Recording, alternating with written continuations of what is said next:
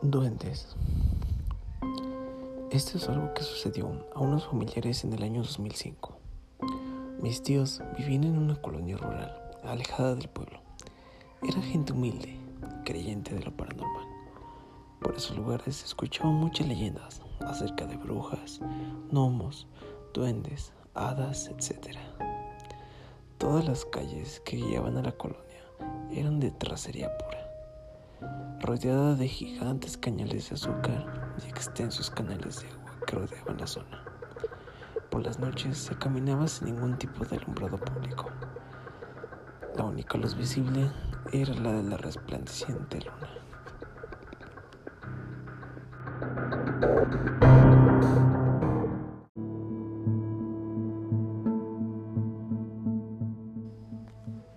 Las voces de los habitantes decían que era algo normal escuchar o ver siluetas de seres pequeños merodeando por el lugar, aunque nunca vi algo así.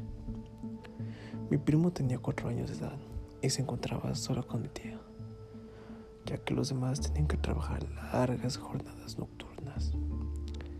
Era una noche como cualquier otra. El silencio invadía el lugar. Era una casa grande, con un gigantesco árbol de mango en el patio de la casa. Pasaron varias horas. Mi tío y primos demoraban en llegar a casa, a tal grado que mi tía se empezó a preocupar y decidió salir a ver si vendrían cerca.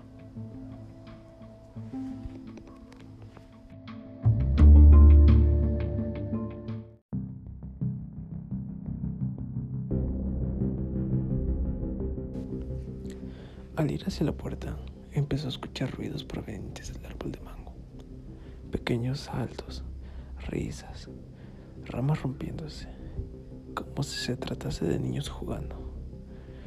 Una pequeña canción invadió su cabeza hasta el punto de quedar desmayada. Entre esfuerzos por no desvanecerse, con la vista nublada, pudo ver que pequeñas siluetas arrastraban a mi primo hacia la puerta. Fue lo único que pudo recordar esa noche.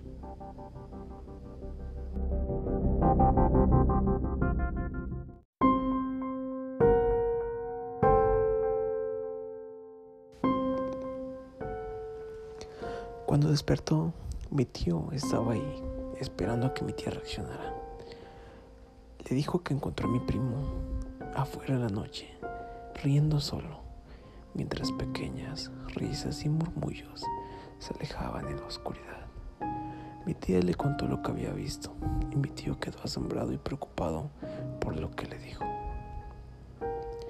Al día siguiente, le preguntaron a mi primo qué le había pasado a lo que él respondió que fue a jugar con sus amigos de la noche.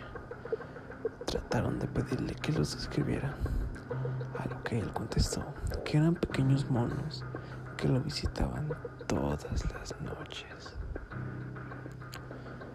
Después de eso, trataron de ser más precavidos con las cosas que pasaban en la colonia, ya que cuentan historias que los duendes atraen a los niños para después robárselos y no verlos nunca.